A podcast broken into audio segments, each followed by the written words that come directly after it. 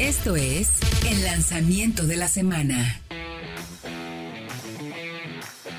Estamos de regreso ya en Autología Radio 105.9 de FM o a través de nuestro podcast de soloautos.mx. Pero ¿quién mejor para contarnos de qué se trata nuestro podcast? Si apenas están acercándose y escuchando lo que es Autología Radio, eh, le recomiendo a ver mi querido eh, Diego Risueño, dónde nos pueden escuchar, por qué y qué contenido hay adicional además de audio de, de Autología Radio, ¿no? Bueno, pues tenemos todo, toda nuestra información del programa de radio y aparte tenemos secciones especiales como las historias para crear una marca disponibles en el momento y en el lugar donde ustedes este, requieran. No tienen que estar pegados a un horario esperando a que terminen los comerciales aquí en la estación o la música que pone de repente el productor. Así que ustedes pueden tener toda, toda la información este, bajo demanda tal cual en todas las plataformas, en Spotify, en iTunes, en Podomatic. Ahí estamos presentes en todas las plataformas. Búsquenos como soloautos.mx el podcast. El mejor contenido especializado en autos en podcast lo van a encontrar aquí con nosotros. Así es que digo, no es por presumir, pero por la verdad es que sí somos los más escuchados. Entonces, pero por la neta sí. ¿Para qué le digo? O sea, no es que quiera ser presumido, pero sí. Nadie escucha más contenido especializado de autos que aquí, que con nosotros, que en Autología y solo autos. Entonces, bueno, ya platicamos de famosísimo Jaguar F-Type, que la verdad me encantó, pero ahora nos vamos a ir a un auto un poco más aterrizado, mi querido Diego, tú tienes también información respecto de eso, si no aquí la vamos platicando. Eh, Jack presenta el eh, J7. El J7. Es por tamaño, mide 4.88 metros, es prácticamente el tamaño de un Accord, de un Passat, de un Camry, del desaparecido Passat, de, bueno, no desaparecido en general del, del de este, pues que en México pues ya no venden. Ya no hay. Ya no, se, venden, se venden 20 al año, entonces no es, no es este, un modelo interesante para la marca. Pero llega con una propuesta muy interesante porque, aunque mide lo que mide un acro y todo, el precio, y me atrevo a decir de cierta manera la orientación, Diego ya me, y Fred ya me corregirán ustedes si estoy equivocado, va más hacia el segmento de los compactos, un poco como lo que acabamos de ver que hizo MG con el 5, que tiene el tamaño de un Jetta, pero va más bien contra el segmento de un Vento, contra un segmento Onix, Versa. Es, es como esa, esa opción, ¿no, mi querido Fredo? Me parece que sí, y que también tiene mucho que ver el tema de el formato. No sé si recuerdan el Toledo de hace unos años. Me parece similar este J7 a ese Toledo por el formato liftback y por ser un coche que aparenta ser, digamos, más costoso de lo que realmente es. Sí, totalmente. Es la primera impresión que deja. Efectivamente. ¿Tú cómo lo ves, mi querido Diego? Pues sí, precisamente. Y creo que es algo también una característica muy dada en los modelos que provienen de China. Lo vemos también con las SUVs de Jack. Están como a, medio camino entre varios segmentos. Y justo, justo aquí está este J7 que hay que decirlo, ¿eh? Lo presentaron desde el año pasado. Sí. Y apenas apenas llega a nuestro mercado y creo que viene con precios muy, muy competitivos, como comentas. Hoy inicia en 339 mil pesos. Es una muy buena opción. O sea, creo que ahí eh, todavía no hay mucho detalle del equipamiento. Ahí la marca sí nos debe un poquito más de cosas de equipo, pero el precio inicial, o sea, es, es bueno, porque además, ojo, eh, llega con el 1.4 turbo que ya conocemos de la marca, con 158 caballos, uh -huh. 150, ay, más de 150 caballos, 148 caballos y 158 libras. Me parece que ese es el dato más preciso.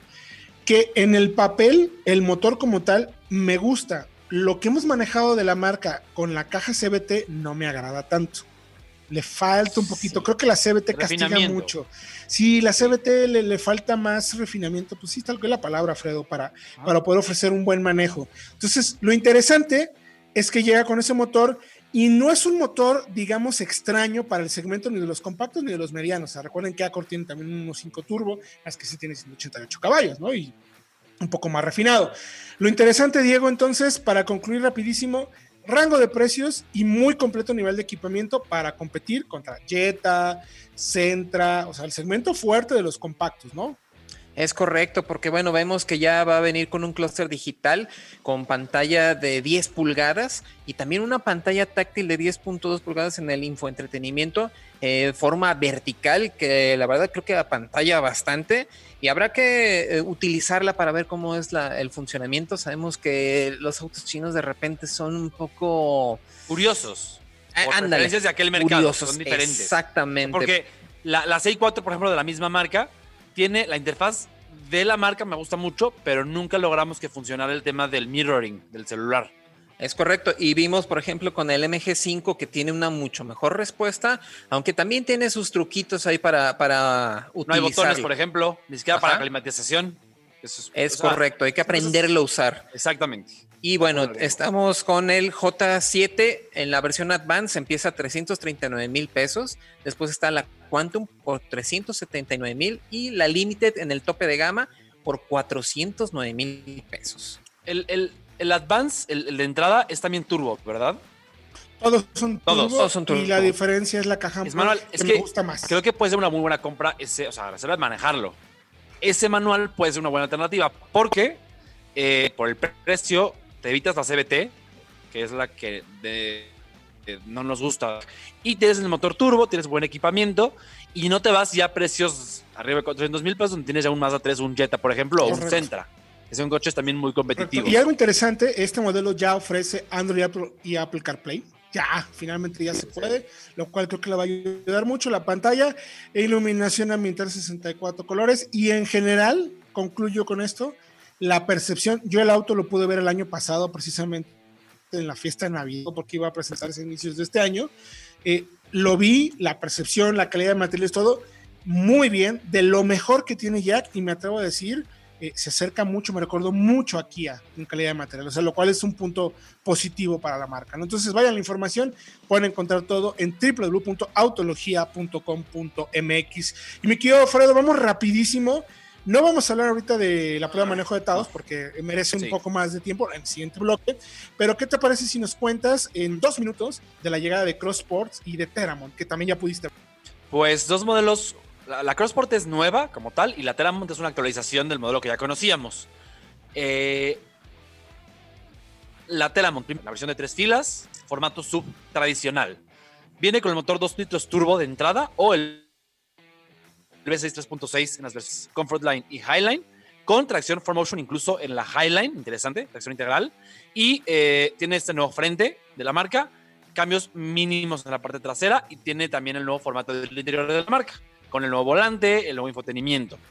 Ujú. Un coche que ya manejamos, nos parece de verdad para familias muy, muy bueno, muy eh, interesante por el espacio que lo logran ofrecer en un coche que no es tan grande, vaya, no es el tamaño de una Expedition, por ejemplo. Y luego está la versión Crossport, es como tal cual una versión como coupé, crossover coupé, que eh, sacrifica una fila de asientos, no tiene espacio para siete, sino son además dos filas, pero tiene este aspecto más, digamos, pues personal.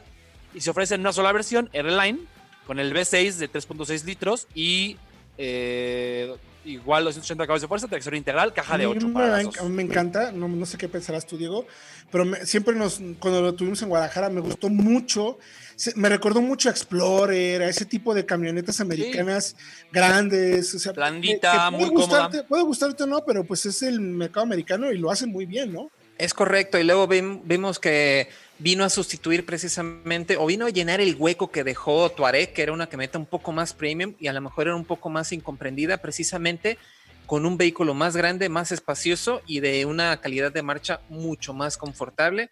Y creo que va muy, muy en la línea precisamente en esos rivales. Ahí está Gran Cherokee, ahí está también Edge, y también ahí podría estar Hyundai Santa Fe. Santa Fe, la Murano, por ejemplo, también. Murano.